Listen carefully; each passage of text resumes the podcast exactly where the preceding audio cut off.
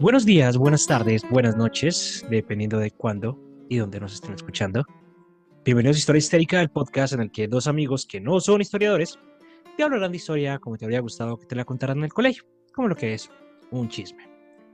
Yo soy Juanse, me pueden encontrar en todas partes como Calavera Barbada. Y recuerden que estamos en todas partes también como Historia Histérica. Instagram, Twitter, TikTok, YouTube, Instagram, Spotify y demás. Síganos, déjenos su like, compártanos que nos ayuda un montón y es gratis. Conmigo está Lina, nuestra Valquiria del Valhalla. Señorita Lina, ¿cómo me le va? ¿Cómo me le ha ido? ¿Cómo va todo? Bien, bien. ¿Y su merced cómo ha estado? ¿Cómo va todo? Bastante, bastante bien. Bien, como con mucho que hacer, mucho trabajo adicional a esto, pero ahí nos vamos yendo sin, sin problemas. Estamos como en la misma situación más o menos. Sí, probablemente, trabajo. probablemente. Por fortuna, o sea, no, no nos estamos quejando de tener trabajo. Agradecemos que haya trabajo, que haya mucho para hacer. Aunque a veces no alcanza el tiempo. O termine Aunque a veces no el tiempo. O termino de rendir, es verdad, pero Bueno, bueno, agotado. listo. Hoy rompimos el esquema, hoy rompimos el patrón. Hoy tú sabes de qué va a tratar el tema, pero básicamente lo sabes porque alguien nos pidió este tema por, por redes sociales. Alguien nos pidió Sí. este tema por Twitter, que, que le gustaría que habláramos sobre esto. Eh, si ustedes tienen algún caso en particular o alguna historia en particular que también les gustaría que nosotros tocáramos en este podcast, no duden en, en contactarse con nosotros y pues nosotros, siempre y cuando esté a nuestro alcance, vamos a hablar de eso. Entonces, no existe el derecho a matar, existe el derecho a la vida. El aborto es un crimen. No abortes, dalo en adopción. Estas son algunas consignas que me ha tocado ver por parte de grupos de extrema derecha en su postura en cuanto al aborto seguro, legal, gratuito. Y muchas veces ellos, más que pro vida, parecen pro nacimiento y antiderechos, todo hay que decirlo. Ya que en realidad muy poquito les importan la madre, muy poquito les importan los hijos, les importan es que terceros no hagan algo que ellos consideran que está mal hecho por un libro que escribieron unos pastores en la edad de bronce. Y esta falta de alternativas y conciencia no es nueva. Solo que antes no había opción y claramente la mujer a lo largo de la historia ha sido usada para tener hijos, cuidar hijos, velar porque a los niños no les falte nada, velar porque a los hijos no les falte nada y ya está. Nada más. Cero Y así derechos. empieza cero derechos. Y así empieza esta historia.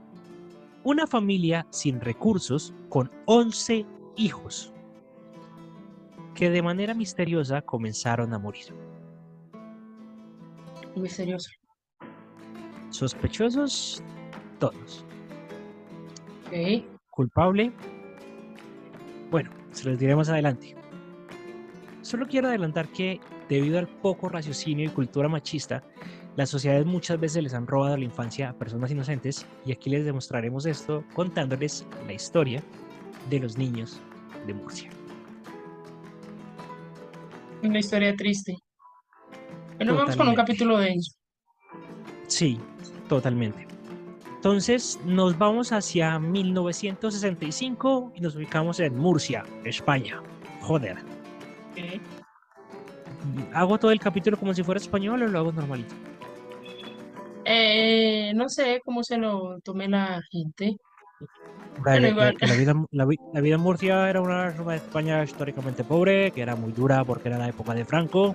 Y aún así, Andrés Martínez del Águila y su esposa Antonia Pérez se la arreglaban para sustentar un hogar con nada menos que 10 hijos. ¡Ole! No, no. ¡Ole! Andrés Martínez y Antonia Pérez, los padres, cabeza de familia de todo este matrimonio.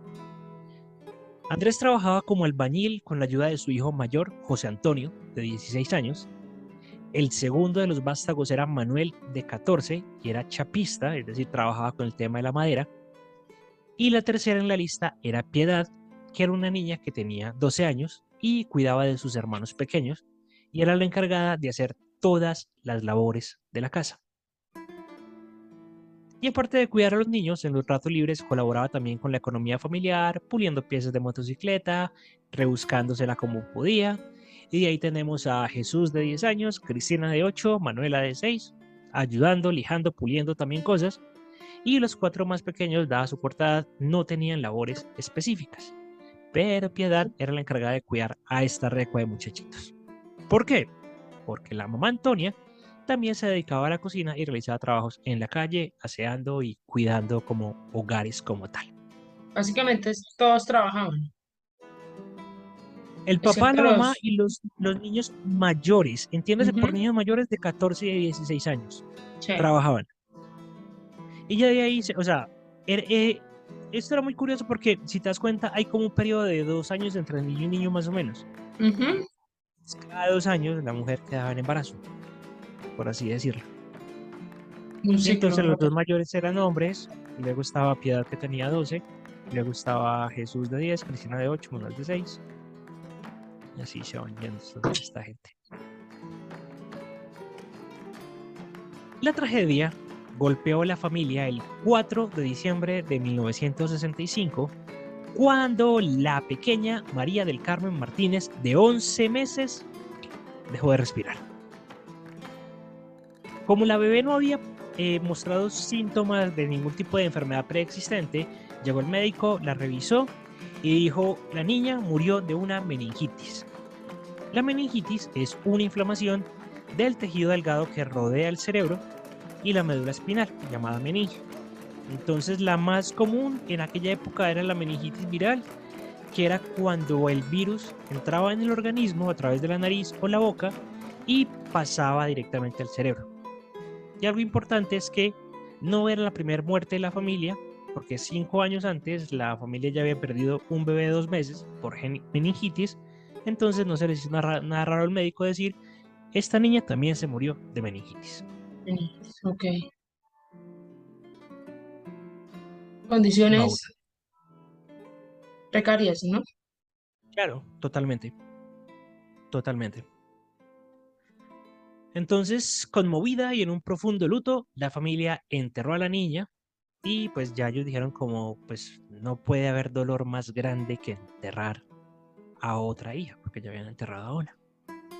Y se dedicaron a tener hijos.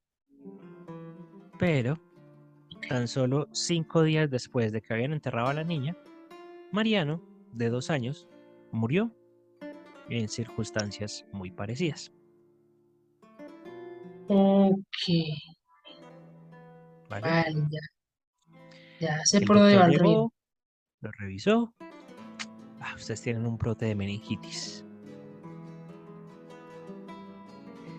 Ok. Ok. Y el 14, cinco días después de la muerte de Mariano, muere la pequeña Fuensanta de cuatro años, que para ese momento era la menor de la familia. Entonces los niños se empezaron a morir de menor a mayor y después de cada una de las muertes había un lapso en el cual separaban a los niños por espacio de cinco días. Se murió la primera, enterraron. Cinco días después de enterrada se murió el segundo, lo enterraron. Cinco días después de enterrado se murió la tercera.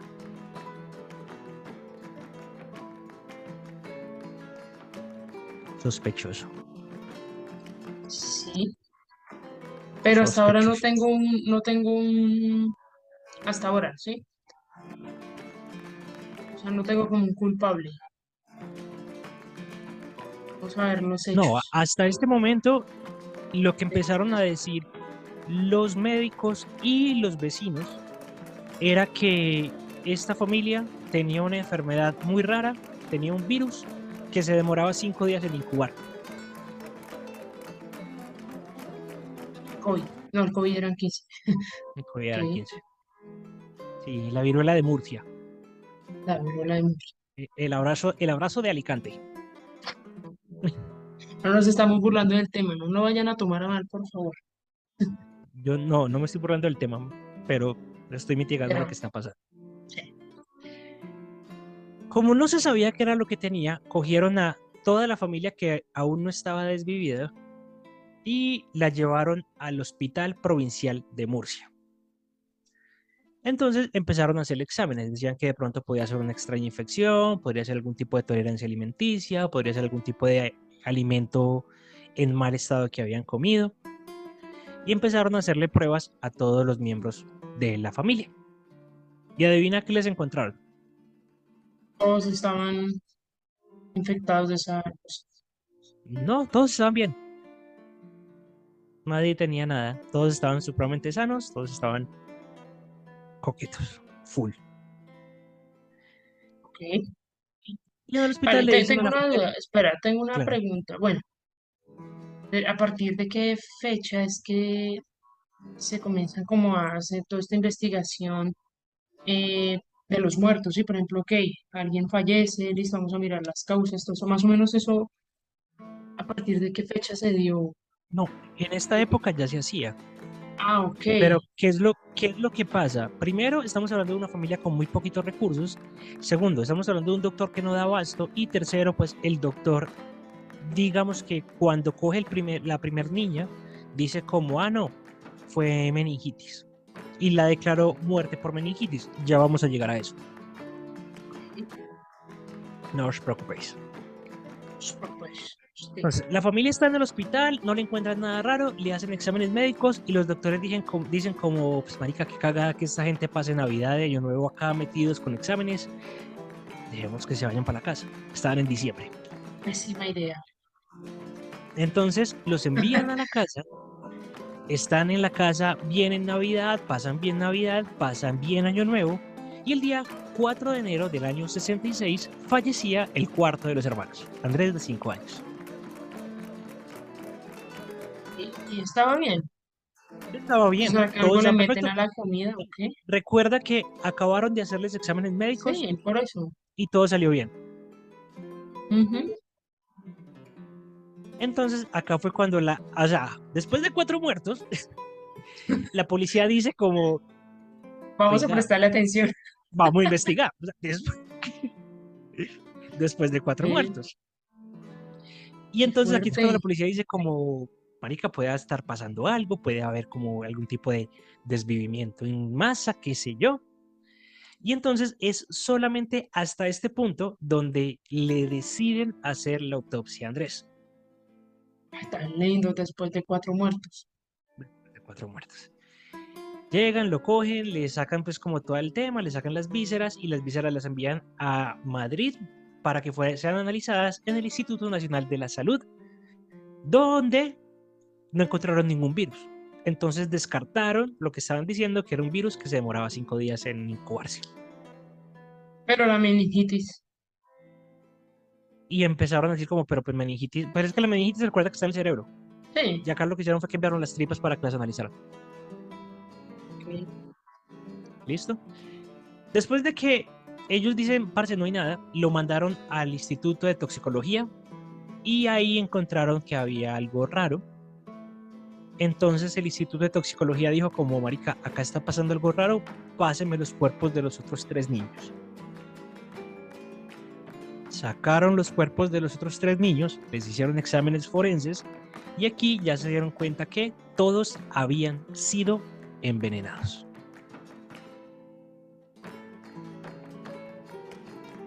Vale, vale, partiendo desde la lógica, sí, yo, no lo quería decir, pero dije, no, eso debe ser que están envenenados, o los están envenenando, les pusieron algo en la comida, no sé.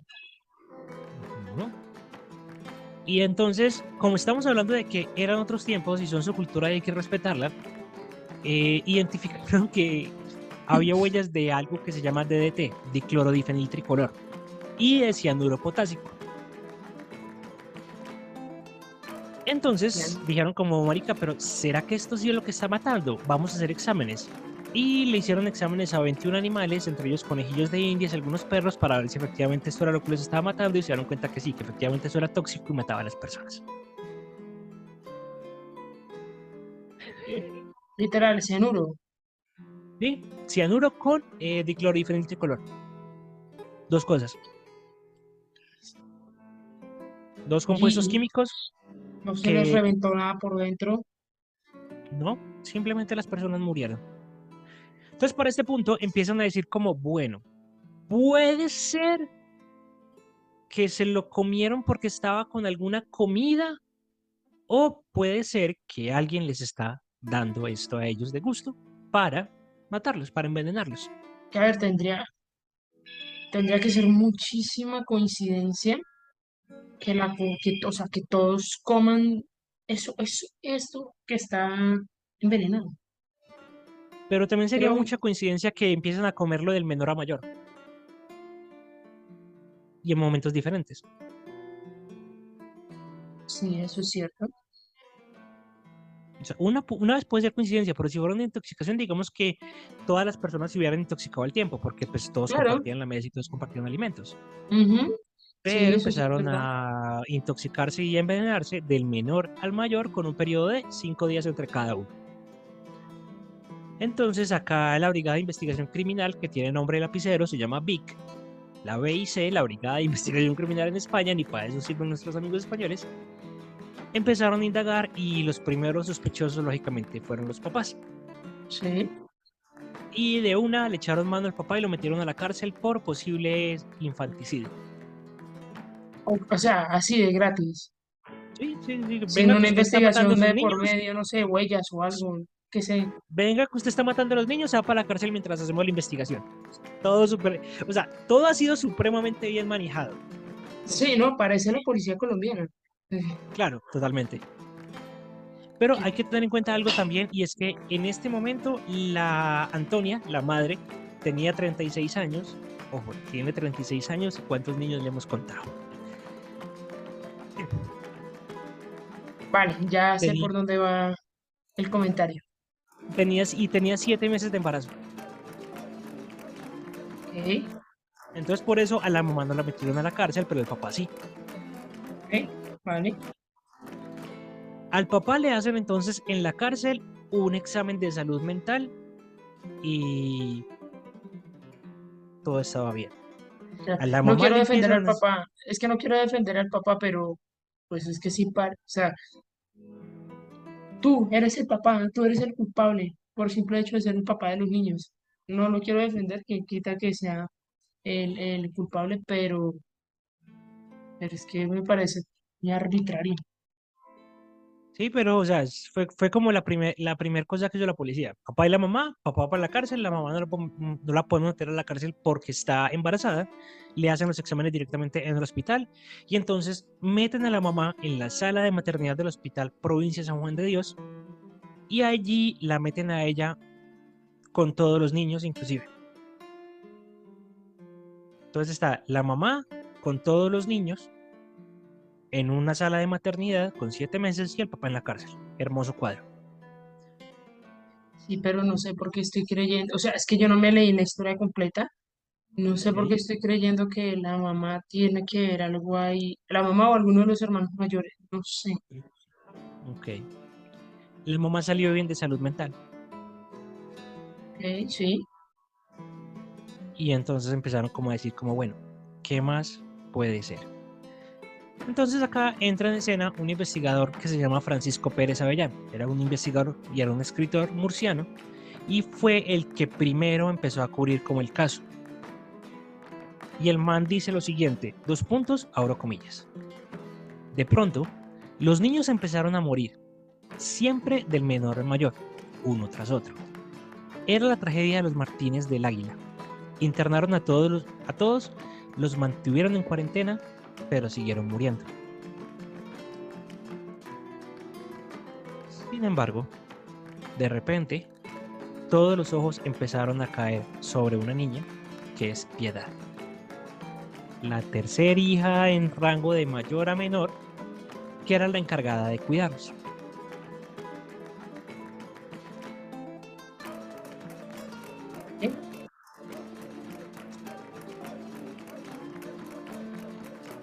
Ella entonces lo que empezó a hacer fue que los empezó a envenenar. Ok. Entonces estaba correcta una de mis teorías, o alguno de los hermanos mayores. ¿Por qué? ¿Estaba cansada de cuidar a los niños? Decía que ella no tenía edad para estar cuidando niños que no eran de ella. ¿Válido? Decía que por estar cuidando a los niños, estaba perdiendo su infancia. Válido. Decía que ella estaba cansada de escuchar los gritos de niños en una casa que ella tenía que cuidar, asear y mantener y que nunca era suficiente para sus padres porque aparte de eso tenía que tener todo limpio, todo aseado y la comida preparada para cuando ellos llegaran de trabajar. Re van a perdonar, yo sé que estamos hablando de asesinatos, pero es una cosa que una niña no tiene que, que hacer. Exactamente. Inclusive cuando este man estaba haciendo como toda la investigación, le empezó a retratar a la familia y le tomó una foto a Manolita, que era una de las, era la que seguía en línea de sucesión de muerte, por así decirlo. Y cuando le tomó la foto, la niña le dijo, usted me retrata porque sabe que yo voy a ser la próxima en morir. Claro, como yo soy ahora la más pequeña, me toca morir ahora. Muerte. Y esto pasó. A ver, digamos que, espera, espera, espera, digamos que la niña actuó bajo esa presión mental, ¿no? O sea, la, niña que cometió. Claro, pero entonces todas las miradas se centraron en Piedad, pero hasta ese momento nadie sabía si efectivamente ella había sido o no. ¿Cómo se dieron cuenta? Cuando este man llega y va y toma la foto, eh, la niña dice eso y estaba justo al lado de Piedad y Piedad estaba como, impávida, ida, que hasta sonreía y que hasta lo disfrutaba. Y que le preguntaron, ¿tú por qué estás sonriendo? Y ella respondía, es que no tengo que cocinar.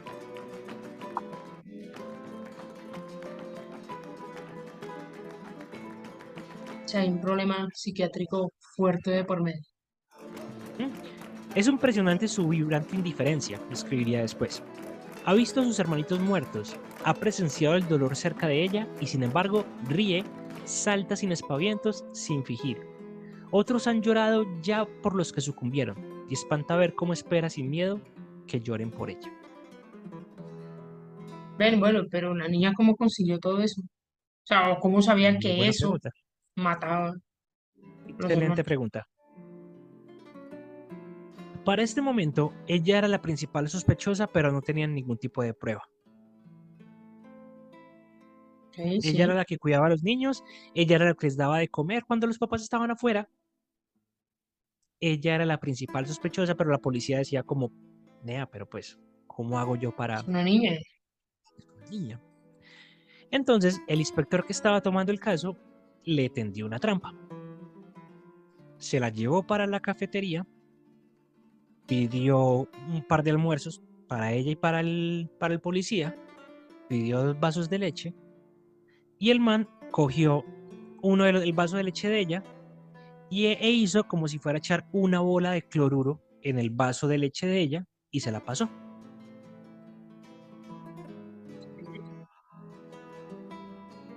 A lo cual ella respondió de una, no hagas eso, que puedes hacer mucho daño a alguien, me puedes hacer mucho daño a mí. Y el man le decía como parce, pero tomátelo, no sé qué, no sé qué, no sé qué. Y ella le decía, no, yo no me voy a tomar eso, eso hace daño. A lo cual el policía le dijo, ¿hace daño como el daño que tú le hiciste a tus hermanitos? Y ahí ella se rompió. Y le dijo, sí. Fui yo quien maté a los cuatro hermanos, los tres primeros por orden de mi madre. Y el último lo maté yo sola, por mi propio impulso. O sea que la madre sí estaba implicada también en el tema.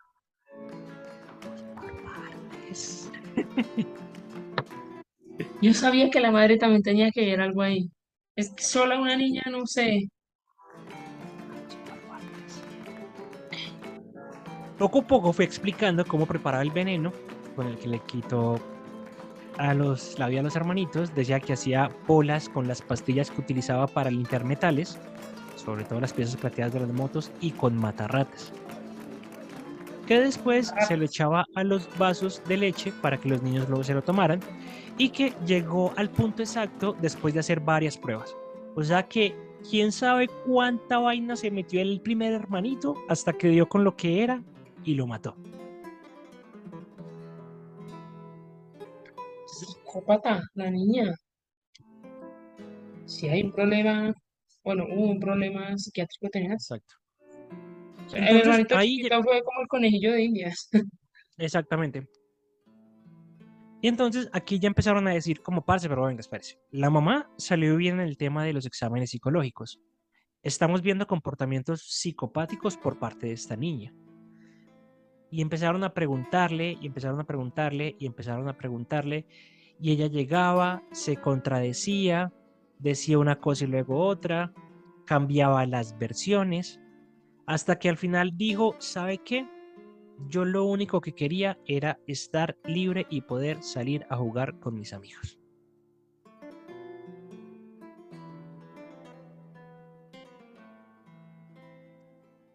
¿Y la mamá? La mamá no sabía nada. Todo lo hizo ella en nombre propio y ella en nombre propio mató a sus cuatro hermanos menores. Niños de Murcia. Los niños de Murcia. Pero bueno, a la niña le hicieron algo, no sé, Bueno, en aquella época los medios decían, podríamos encontrarnos ante una niña de extraordinario cinismo o pasmosa tranquilidad. Nadie sabía cómo describirla, porque decía que ella era extraña, que era irónica, que era socarrona, que era solapada, que era hasta cínica. Y para este punto ya dijeron como parce, los papás realmente no tuvieron nada que ver, suéltenlos. Pero estamos hablando de una niña de 12 años. No podía ser juzgada como un adulto en ese momento. Entonces hicieron lo que mejor saben hacer y es que la metieron al convento de las Oblatas de la capital murciana, donde cuidaba a niñas descarriadas o en situación de riesgo. ¿En serio? Era lo único que podían hacer. Es que castigo. Sin embargo, durante su estadía allí, se mostraba dulce, se mostraba alegre, se mostraba con muchas ganas de ser una niña, disfrutaba jugando, le gustaba hacer crochet, estaba casi todo el día con el costurero en la mano, quería irse a vivir con su tía Loli, que no tenía hijos.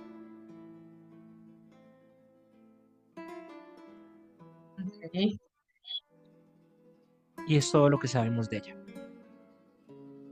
Ah, no solo saber nada más. No se volvió a saber nada más de ella.